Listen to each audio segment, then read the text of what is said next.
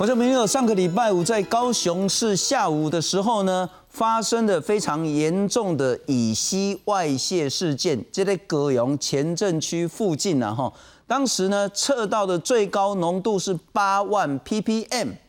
啊，到底是这个有多严重？听起来就吓死人了。然后呢，紧急疏散了将近一百个民众，到底是哪里乙烯外泄？那现在呢？当然就是说啊，又是六年前气爆这个华运这间公司所经营的这个乙烯工业管线又出了问题。然后呢，高雄市长、高雄市副市长呢都说，你这间业者呢一定要限期说出来，到底是哪里在外漏啊，不然置市民的生命于不顾。但是在几天前呢，林清龙高雄市副市长说，限你今天要给一个答案。但很显然，今天给不了答案。今天林清龙说呢，经过几十个小时的持续的压力测试，吸出了哈，那迄个所在有表有捞哈，一定会减压。所以我们用持续的压力，看起来都没有减压，压力都正常。因此林清龙说没有大漏，基本上是正常的。但是一定有小漏啊，问题在于哪里小漏？林清龙给了一个说法，我如果是高雄市民，我大概很难接受。他说的是说呢，这个小漏的地方还要科学辩证，讲白话了哈，就是不知道哪里漏。这个问题恐怕更严重。当时漏的导致于八万 ppm 的这么高的浓度，但是哪里漏？经过了五天，高雄市包括业者跟政府呢，完全不知道到底是哪里漏。这件事情让大家又回想起六年前在高雄气爆带走了非常多人的生命的那一场重大灾难，高雄市是否石化是他们的宿命？地上地下的这些危险的问题，是否是高雄市民的这些宿命？今天再来好好谈这个议题，来介绍三位特别来宾。首先欢迎是地球公民基金会的副执行长王敏玲，你好。大家安安，大家好。再来欢迎是高雄市的市议员吴义正，义正大哥。大家好，再来欢迎是台北市立大学城市发展学系的副教授，他之前呢是高雄市有一个很重要的市政规划的顾问郑安婷，郑老师你好，主持人各位观众朋友大家晚，我们先很快来看一看，呃林清龙高雄市副市长在下午的时候呢举行了前阵乙烯外协第二次检讨会议，会后他出来跟记者说，我们掌握的报告是什么？说持续的给予一个压力来测试。超过三十六个小时弄进雄，什么艺术呢？都是没有发现所谓的严重外漏的点呐，就是这个管线基本上看起来是正常的啊，所以找不到漏点，所以断定暂时断定说这条管线是正常的，没有大漏，但一定有漏啊，不然怎么会有所谓的八万 ppm 的乙烯浓度呢？可是哪里漏，或者是周边的原因是什么？尚需科学辩证。讲白话怎么摘呢？哦，其实我我觉得，如果跟大家讲说，我就是不知道哪里漏，这个还大家比较听得清楚，还比较老实一点点。华运三条乙烯管线呢，呃，先前已经排空淡风，对公他把那个清空的乙烯啊，所以教力工不应该够乙烯啊，但是够乙烯呢，踩到安全范围，他说这个数值是那个安全范围是背景值，然后但是还是有验到乙烯，再来，所以他说。要求四家业者持续，你要去测试，你北塞公主要半呱呱，要持续测试，要持压来作业，赶快找出来乙烯到底哪里漏，为什么会漏？所以高雄市政府现在的态度是在确保市民安全无虞的前提下，我们真的找到漏的地方、漏的原因之后，才会让这个管线继续供给乙烯。所以换句话说呢？这件事情是到目前为止，高雄市政府以及相关的业者，特别是华域呢，还是不知道是哪里为什么五天前会导致严重的乙烯外泄事件。好，先请教一下敏玲，第一个关键问题：高雄乙烯外泄找不出原因，为什么？叫拍水？诶，但咱家这些石化管线哈，其实在高雄的地底下是状态是蛮复杂的哈。像这个管束，它就有三条管线，都是蛮近的管线。那现在这三条管线到底它上一次管线的拥有者或管理者，他在上一次做这个管线的检测的时候有没有很落实？譬如说，他如果是因为我们知道这个管线它是地底下，它不是像石化厂有这个呃地上物，我们可以去扫描哦。在地底下的话，厂商通常会打一个 pig，也就是一个所谓的这种管线的那种检测器，要打进去。去看哪边可能讯号比较弱，哪边可能不正常。那如果在这个检测的过程中，其实已经有发现哪个地方讯号比较弱，但是可能不是真的有到破呃破裂这种问题，那是不是有尽快的把这个讯息哈，就是把它呃正确的把它那个那个段落把它找出来，然后回报给管线办公室，或者是如果厂商有这个回报，那我们的这个管线的呃办公室有没有把这一些讯息就记录下来？也就是说，其实平常的万全准备非常的重要啊。如果平常的万全准备做到最彻底，我们其实可以比较快的，政府的相关单位在发生这样子报案之后，发生这样子的八千呃八万 ppm 的这个数据之后，可以比较快的去找出大概是哪个区段有问题，因为可能没有办法马上看到是哪一个细节，因为没有开挖。好，真的你要去先去整个这么长的一段好多公里的地方去开挖是。不是那么快的，而且成本很高。但重点是你如果平常已经找出哪地方可能是比较弱的区域，就会比较快去找到。也许我们可以从这个地方先去加强，看是不是从这里开挖，然后比较快去看到精确的位置在哪里。所以我想平常的这个工作非常的重要。经历了五天，还是找不到漏点。当然，那个最直接的因素，因为管线都埋在地底下，对，你不可能几公里甚至一二十公里全部都挖开来看，对，很难。对，管线太复杂以及施工太难，这个是关键的原因。但更更关键的原因。就是所谓的，你长期没有好好管理嘛？对，长期有没有就是说每一次都去追踪每一次的管线检测到底有没有做到非常的落实？是，这个非常重要，因为我们现在可以查得到是管线沿线经过什么国小，经过哪个地方，可是其实没有看到更细的，比如说三 D 的资料，到底现在那个管线的位置在中山路的哪个位置？那么精确的资料，我们不确定到底我们现在经发局掌握的。呃，图纸有细到什么程度？因为事实上，我们民众只能查那个工业管线的那个查询的那个网站，其实那个地方是没有办法看得很清楚。OK，那那个威远，我要请教你了哈。大家一定会问第二个问题：六年前带走那么多人命，付出那么惨重的代价，当时说我们要彻底清查、彻底管理，不再让悲剧发生。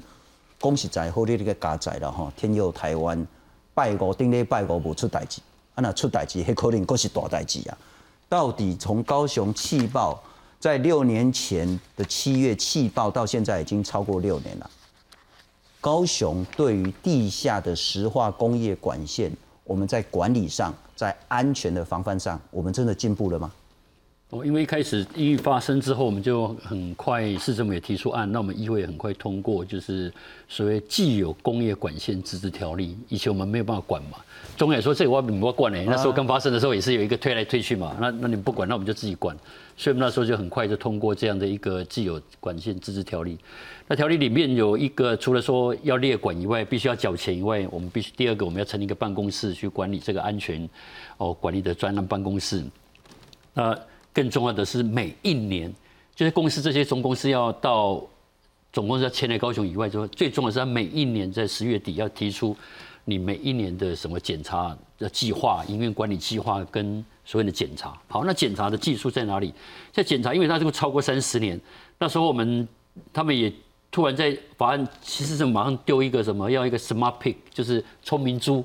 能够去管线的，哎呦，那个大家有些业者也有反弹，是不是有图利？但是那时候为了安全，什么都不管，就市政府提出来，我们就通过。那时候也通过了。可是那个 smart pick 就是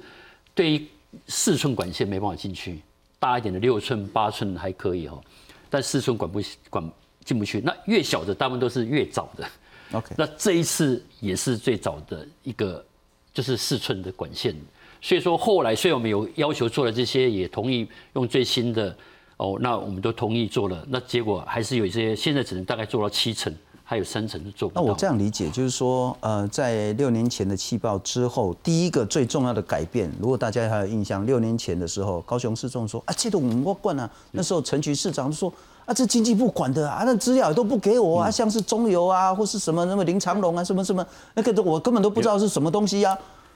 所以在气爆之后，所谓的主导权交给地方政府了。地方政府主动把它要来管，是。所以现在就是不管是你是经济部管的，是哪一个部会管的，通通就变成高雄市政府要管这些所有的管线。投资资料要建立，然后而且每一家公司要向市政府提每一年的、隔年的整个营运计划管理这个是事权统一的部分。对。第二个，我们不能讲说啊，什么事都没做。所谓的那个 smart pig，呃，当然不是真的猪了哈。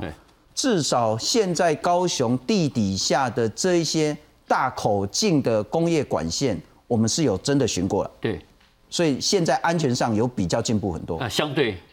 但是小口径的现在还是很大的问题，进不去，而且它的整个测试压力也比较小，比较不容易侦测。然后还有它但第二个有人为哈，这是这第二件事情是发生这些事情我们在追查的，就是说有一个叫即时侦测系统，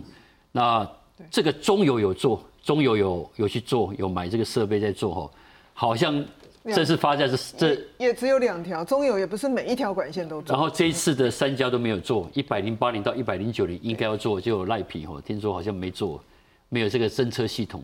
这个是也是包含这次出管出不做是他依法要做，还是他有个发善心要做？有规定要做啊，他。没有依规定，他后来没做，对这个我们这个责任跟厘清吼，跟规定到什么程度？因为我们是定一个自治条例嘛，自治条例下面还有一个执行办法，嗯，执行办法是市政府在定的。那每年是不是他们提厂商提你的操作计划，我核准审核通过之后，你就要按照这个计划在做。啊，每年你都定多啊迄支迄北北迄支，迄支就是我们现在乙烯管线的宽度吗？口径就是这样。这是四寸管。四寸嘿，确实刚才嘿，诶，微员供诶，比较一些比较小的那个石化管线，这都是四寸。但是其实高雄地底下的石化管线更小的有两寸的，好，所以有两寸、四寸、有八寸、有十寸。我们最大的还有到十八寸那么大，乙烯管线是南北连通。那这一条特别是要跟大家讲，就是说我们现在知道，呃，这个石化原料的这个就是厂商要的这些这些物质，我们听到好像都是之前季报说是丙烯啊，这一次外线是乙烯。对不起，我们地下石化的管线还有输送一三丁二烯，这个是第二级的第二类的这个毒性化学物质，它是致癌物。它是很毒的物质，还有输送苯，好，所以我们其实高雄人，所以承受的这样子石化管线在我们的城市底下，那个风险不是只有易燃的、易爆的这些乙烯、丙烯，还有致癌物，这些是毒性化学物质，就这样子在我们的城市的地底下穿梭。而且像这一条管线其实非常长，它从呃南高雄就是林园哈林园工业区那里一一路往北，那经过鸟松、仁武到大社，好送到台象公司三十三公里，好。请问一下，如果这个三十三公里的这个过程中的哪里有一点点裂，或者哪一点我们担心这个讯号比较弱的地方，如果有有的话，哇，那这个真的是要要找要开挖，它越距离越长远，要影响的社区越多，是，好，甚至影响到可能有一些是住商区，有些公园，有些学校，甚至邮局附近都有管线。我们上礼拜五外泄的是乙烯，乙烯当然就是说浓度一定的时候呢，它就会爆炸。那可是你刚谈的，除了高雄人要面对所谓的气爆这些燃烧火灾的问题之外，恐怕大家忽略，但是更严重的是这种所谓的丁二烯，对，一三丁二烯还有苯，苯也是。那如果说上礼拜五那个小的漏点，因为那口径实在太小，所以你讲进行那个裂掉吼，无遐简单，但是就发生了。那发生打开拼掉啊，赶快去把里面的那个乙烯排空。可是，如果是那一种丁二烯，它也是慢慢这种缓释的哈。你的打钢你数啊，可能一数数一当数两当数三当啊嘛，无人在于外泄啊，然后之后你得癌症的那边怪象哈。不过我再来请教一下郑老师第三个问题。所以其实六年来，大家说啊，一定要把石化赶出高雄啦，或是像武清，其实现在也没了嘛哈。只还有那个一定不要再石化在高雄，说它是它什么命脉啦。我想问的是，我们从国民党变民进党，从民进党变国民党，从民国民党再变回民进党，很显然石化赶不走，很显然高雄就还是得靠石化。你要石化，你要有原料，你要有原料，你要有管线输送，你就必须忍受很多的不管是乙烯，不管是丁二烯，不管是什么烯，就是在你下面，然后天天你就得忍受气爆、火灾、致癌的风险。我懂。呃，我想主持人这个问题，如果现在回答的话，很遗憾，可能答案是的确没有办法。那因为这个东西必须从两个方面来看哈。那第一个方面是有关于整个对于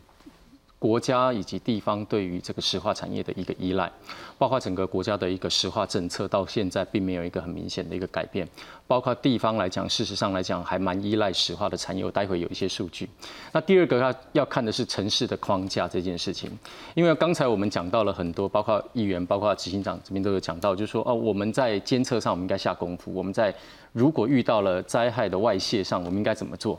这些东西我们都说它是后后端的东西，它是属于监测跟呃灾害发生的时候的一个 SOP。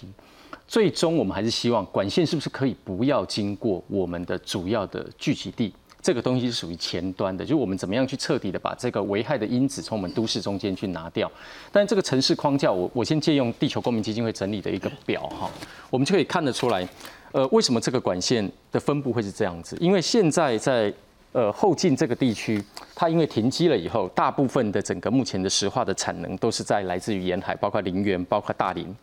那主要的中下游的厂商却都集中在于大社，所以在整个的过程当中，原料的供应在上游端在这里，中游端在这里。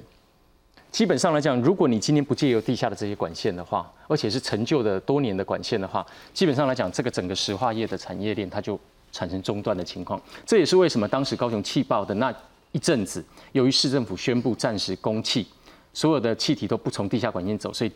路面突然出现了非常非常多的油罐车。这件事情会造成另外一件公安上的一个严重的问题。所以这件事情，如果你现在问我的这个答案，说目前是不是哪一个市长可以拆掉工业管线？我我认为我很遗憾的，这个答案是没有。可是我们现在必须开始行动。我是期望。十年、二十年后，有有一天，我们这个石化的管线能够借由我们的国土规划的一个再结构跟都市的重新定位，去把这个问题给根本的解决。我想先讲这样的一个结论。OK，不过我们来看看上个礼拜五高雄前镇乙烯外泄这件事情呢，又让大家重新勾起在六年前高雄气爆那个极度严重的惨案悲剧。可是到目前为止，包括业者，包括高雄市政府，还是不知道。到底哪里在漏气？高雄社会局的无障碍之家十一号傍晚紧急疏散住民，因为前镇区翠峰北路当天下午传出异味，经由市府检测后发现原来是乙烯外泄，于是赶紧封锁周边道路并疏散居民。你讲的啊，你我无法度知影，我准是要问看你有。人民有没有生命财产安全？哪里呢？你当保证无？这这把我有把握，有把握了哈。这次运送气体的业者是华运仓储，乙烯外泄管线长达二十二公里，横跨前镇、小港、林园，输送到台绿、雅聚以及台塑。值得注意的是，华运仓储也是二零一四年造成高雄气爆的业者之一。哎，华运一样是属于输送端，但是哦，这些管线的一个维护状况是其他就是我们输送的下游业者他们所拥有。这个漏气啊，或者是问题真正的原因交代清楚，假如没有交代清楚，就不准复工。到底为何乙烯会外泄？目前答案还不明朗。高雄市政府十六号再度召开检讨会议，并表示还是没找出漏点，但暂定管线正常，没有大漏。至于小漏在哪里或其他原因是什么，还需要科学辩证。不过，明年我们还是来看一看上个礼拜五到底发生什么事。其实不是上个礼拜五，然后其实在九月九号，其实应该就是上礼拜三晚上的时候，居民说：“嗯，哎，怪怪吵吵啊，你然后。”他就通报消防局，没找到来源，啊，地点都是在高雄前镇翠亨北路这个社会局无障碍之家附近一口雷亚。然后到上礼拜五下午三点多的时候呢，其实大概在三点左右就民众去报案了，所以三点三十八分呢，呃，环保局就去测，测出来最高的地方最高的浓度是八万 ppm，所以在下午四点二十五分的时候呢。高雄市政府就要求，包括雅聚、台绿跟华运要把乙烯管线全部排空，然后呢，到五点多的时候呢，封路。那这中间当然就是那个赶快疏散的这些，包括老人家啦这些民众。那八晚上八点的时候说宣布解除危机，但是这五天来呢，这管线通通不能再有乙烯了。后续处理，高雄市政府要求包括华运、雅聚、台绿、台塑三条输送管线要持续用磁压测试，找出泄漏点。陈其迈说，把漏题问题、漏气问题讲讲清楚，否则通通不准复工。厂商提完整报告在十六号，那明天十七号会对外公布。在今天的检讨会议说呢，找不到原因啊，很灾呢，这叫科学辩证了哈，这政治人物的讲法就是科学辩证，我们的讲法说不知道哪里漏，但是就是漏了。我想问的是，这件事情所凸显出来的高雄管线问题究竟有多严重？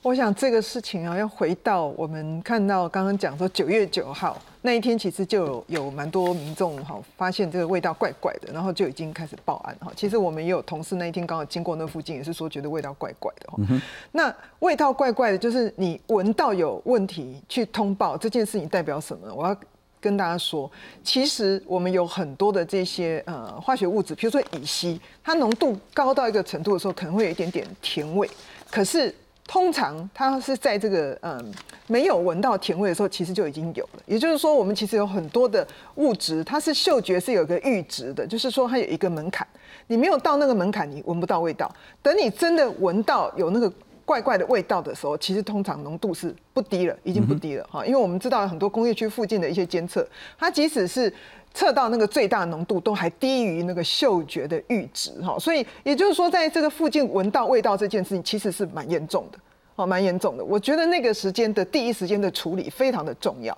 那刚才吴燕有讲到说，像中油有两条管线，他们有所谓的及时的线上的就是泄漏的这个侦测的系统。那如果每一条管线都有这样子的及时的泄漏的侦测系统，我想我们会比较快知道到底大家闻到的味道怪怪，哪个区域的浓度是多少，或者就是说，因为其实这条管线并不是在翠恒北路，它其实是在中山路。哦，那可能是因为中山路旁边漏出去一点点，到底是从土壤那里出去，还是从水沟那里出去？事实上现在还在查，但我们知道就是说，如果你有闻到味道，通常就已经是浓度不低了。那这样的情况下，如果已经有所谓的及时的线上的这种气体的泄漏的侦测，我们会比较快知道。到底出了什么事情，而不是是说，哎，好像浓度低一点，然后一直到九月十一号，我们才看到有这个比较进一步的处理。那个时候量测出来，然后我们疏散无障碍之家等等。我觉得那个黄金时间的争取可能要更早。我记得较早阮点点找迄个沈建成沈老师，啊，今日嘛可以上面讲，伊拢讲好，我已经是好片筛啊。对。我行过吼，我一片我就知影讲，嗯，这乙烯啊，这丙烯啊，这什么烯安尼吼，啊，这是什么气体啊，这种用用片的。哎，那我想问的是，通台湾嘛，刚才出几的一个沈建全呀，高雄市不管哪一个点呢哈，当然就是管线周边，我们究竟有没有在监测气体外泄敏感、准确、可靠的仪器？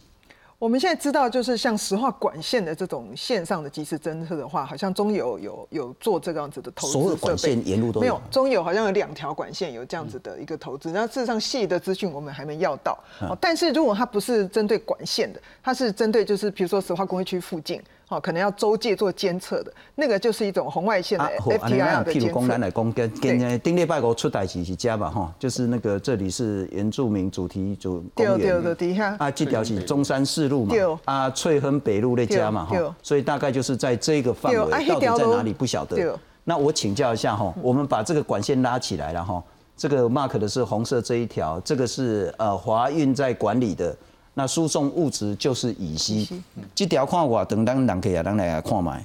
惊死人啦，这长啦，超过二十，超过二十公里，哦，按这一直到前镇区，红色的这条，迄不是干那一条俩，迄几多条的哦，干那讲这条出代志的，这乙烯这条讲吼，按这个前镇一直逃逃逃逃到南边，到家来，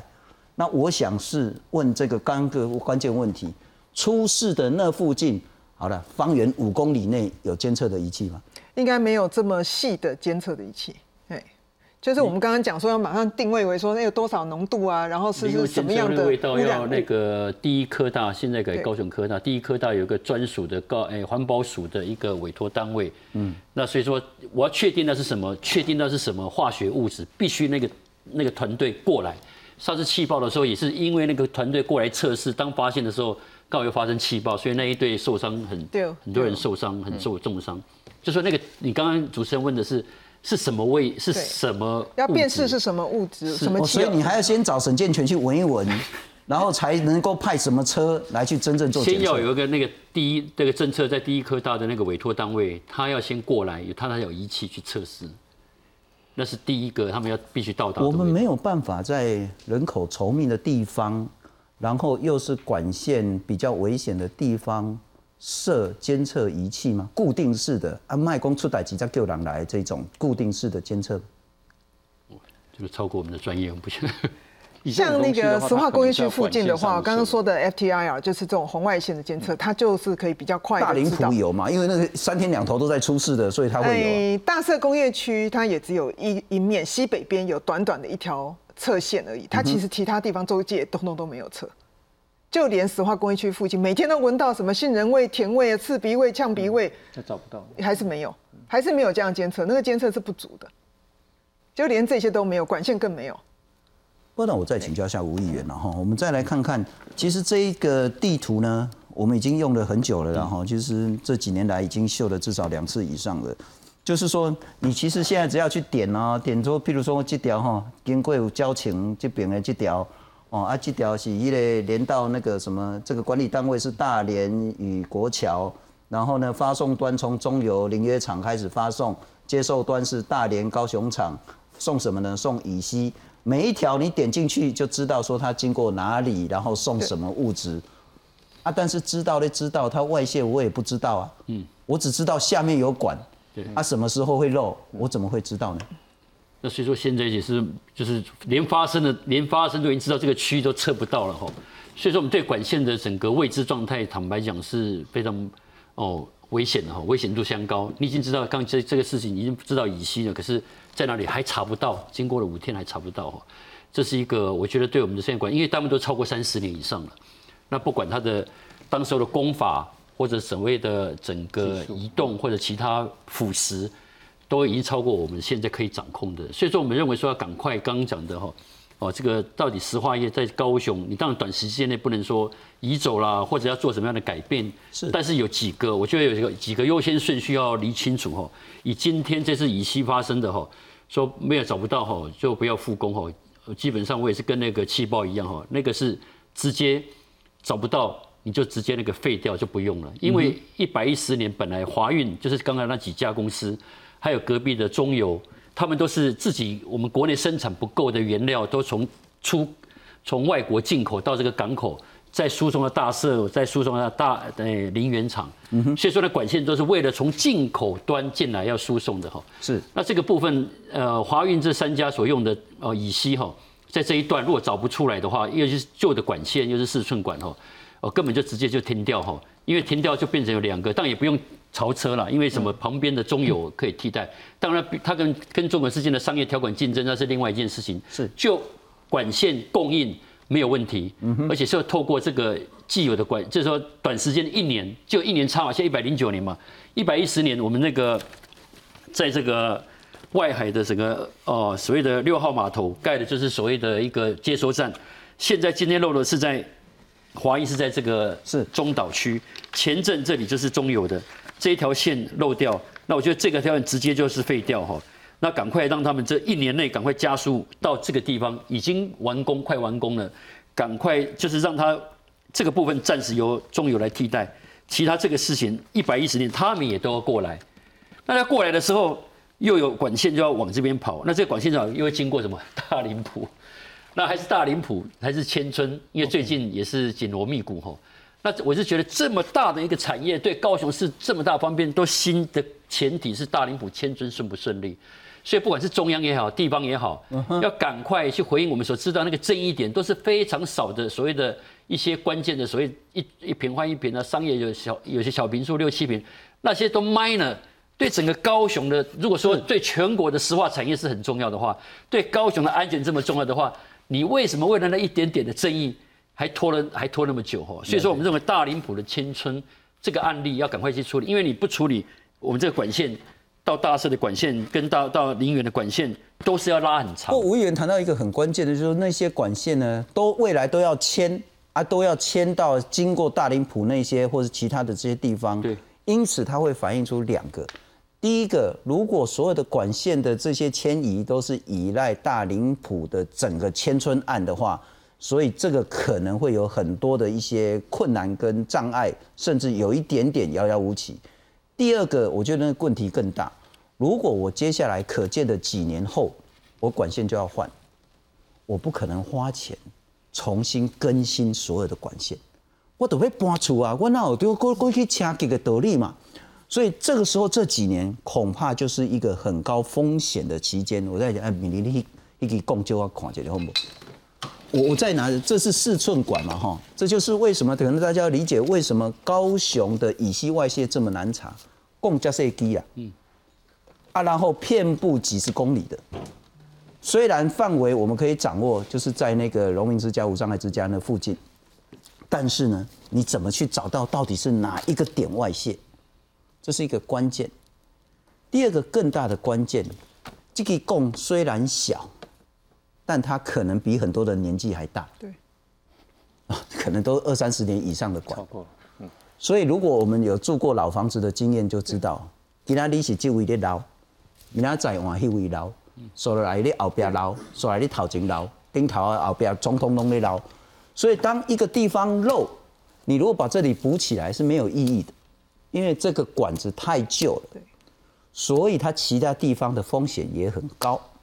如果你在这几年内你又不去换、不去维护的话，今天就算你哈很厉害，找到了上礼拜五外泄的点，你真的能保证下礼拜五不会再有另外一个点外泄吗？我们来看看，这是最重要的了哈。如果我们再回想起六年前高雄气爆，其实离这一次乙烯外泄也不是很远呐。但是如果你看到的话呢，所有经过这几乎整个大高雄都是一样，那个风险都是一样，不会说前阵风险比较高。你北到大社啊，下南到这边地方呢，凤鼻头通通都一样，只要有管线经过，就是这一种很窄的管，就是这种很老的管。我再请教一下郑老师，所以怎么办？所以就是期待赶快牵管线吗？只能做这个想法。我我觉得，我觉得。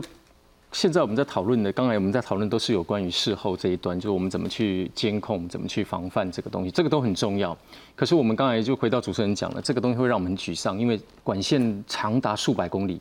你基本上来讲，以当时的也当时买管的时候，他没就没有去放入它的深舍，当时的技术也不到位，所以现在你只能够靠非常原始的方式去做一个固体哎固定。位置的一个监测，在这个过程当中，我们会发现这个东西是一个事倍功半的一件事。我们如果看一下主持人后面的这个地图的话，我们会发现，其实如果我们要让高雄的工业管线所造成的都市灾害降到最低的最好的方法，釜底抽薪的方法，就是降低它的延长公里数。也就是说，如果我们今天能够把整个石化业不需要依赖这个数百公里的这样子的一个管线去做一个相关的气体啊跟原物料的运输的话，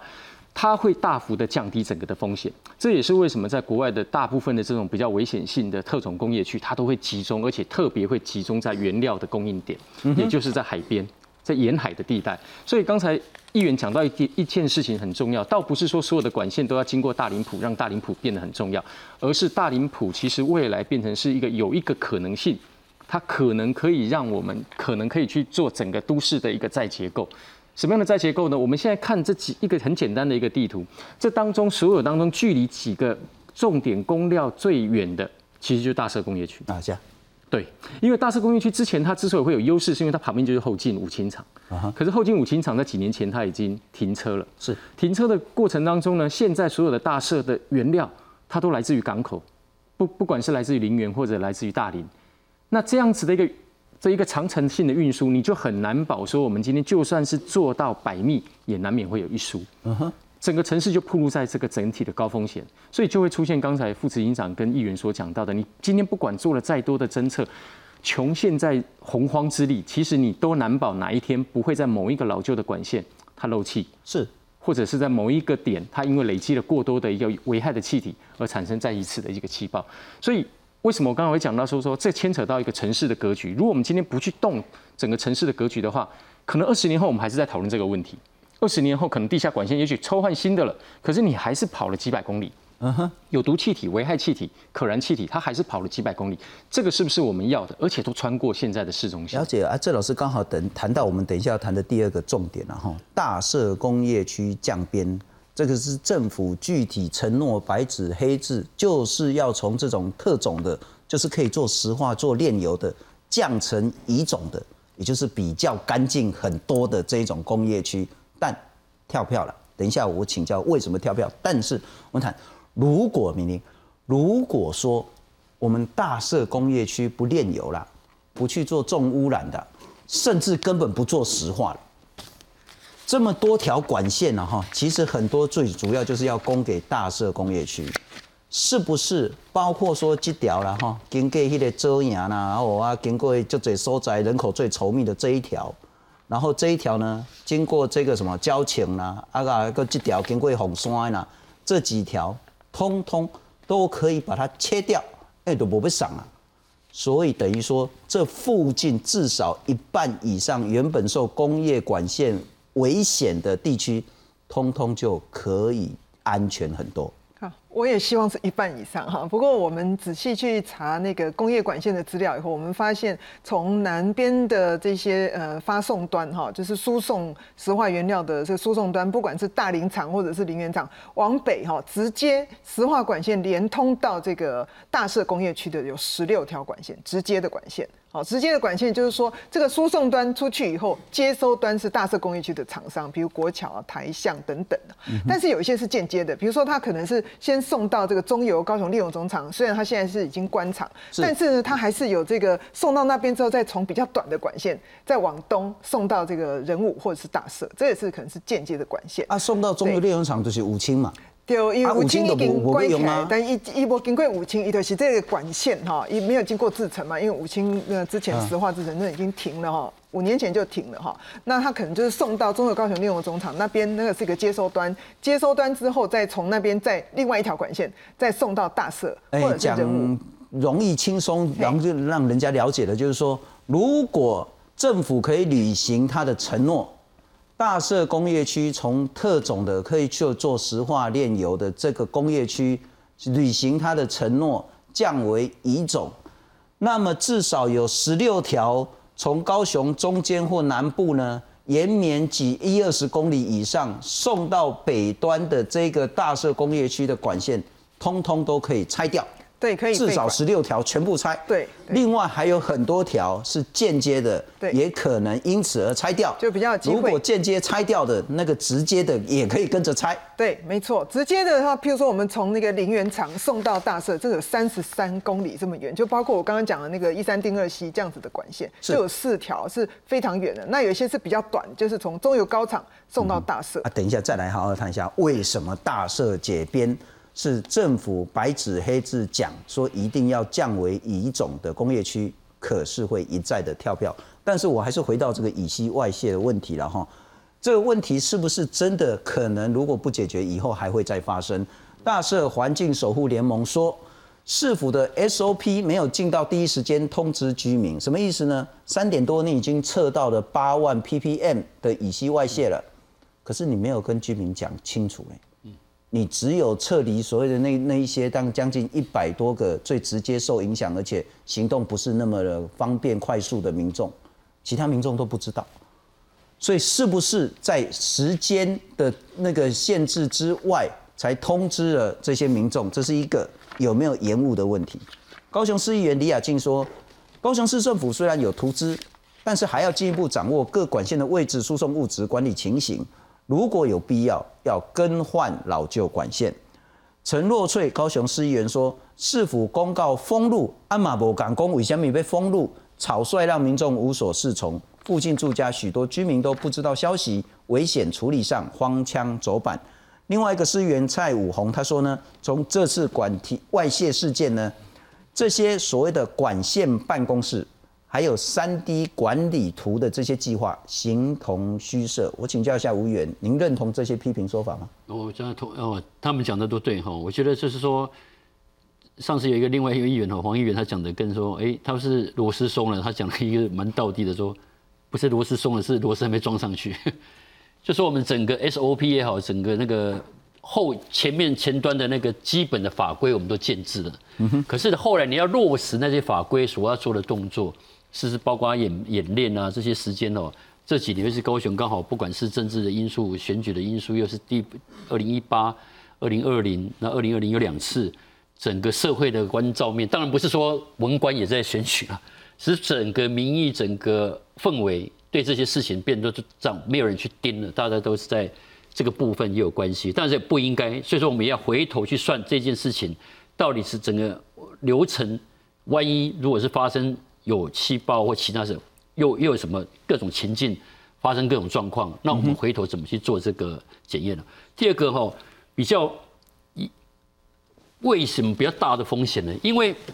一般来讲，漏气如果说除了监测以外，很简单，两道接收发送端跟呃接收端，他们有两端的一个监控系统，用压力测试。压力测试除了注重安全有没有漏测漏，其实最重要的是第二点是计价，我到底传了多少量给他？所以那个是对来讲不只是安全，也是对两家在买卖之间的一个计算，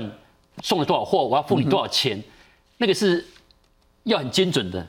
那上次，呃，上次二零一四的气爆是比较荒唐的是，你华运送了这边没收到，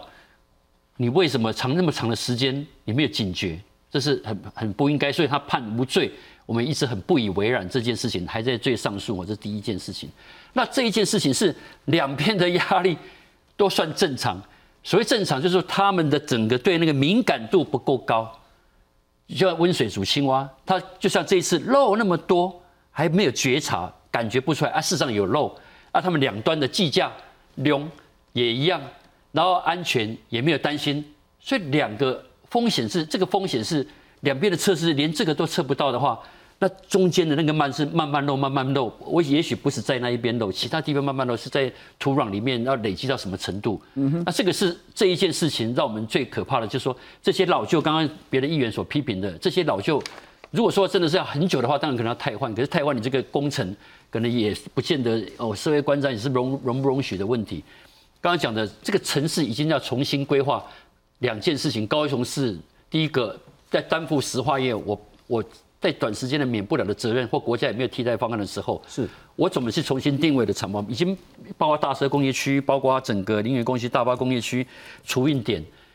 都要重新思考，而且要马上面对。已经不是说哦，不要大社以刚刚等下要谈的大社工业区啊，以前是谁违约者不管，那现在要怎么办？是现在马上去处理的，也许会面对他有没有地方去，那产业失业的地方怎么办？嗯哼，就是去面对，那你怎么处分的问题啊？跟你要美租，你要开放，你就要马上面对，你要一百亿、两百亿，当然不是钱可以解决的问题而已。你怎么去解决这些所谓的冲击就业的冲击？不过郑老师沿着那个吴议员的说法说，很显然现在我们对于高雄工业管线的管理。恐怕还有很多很多要再加强的部分。我们来看看，在六年前气爆之后，呃，市议会就定了一个所谓的工业管线自治条例了哈。业者要总部南迁，定期检测管线防灾演练，呃，违业加东不走对不？不，有有些动作没有做的不够仔细啊。这个拜托议员跟政府就要去盯了哈。我们让办呱呱再来管线安全办公室 OPS 二十四小时要监测。安娜二十四小时要监测，阿各位这个不该安呢？这个其实大家也会打了一个大大的问号啊哈。公开工业管线图资查询，啊，刚我们看到都可以查得到了嘛哈。那石化管线路径透明，这其实有进步，但你知道你家楼下有一条。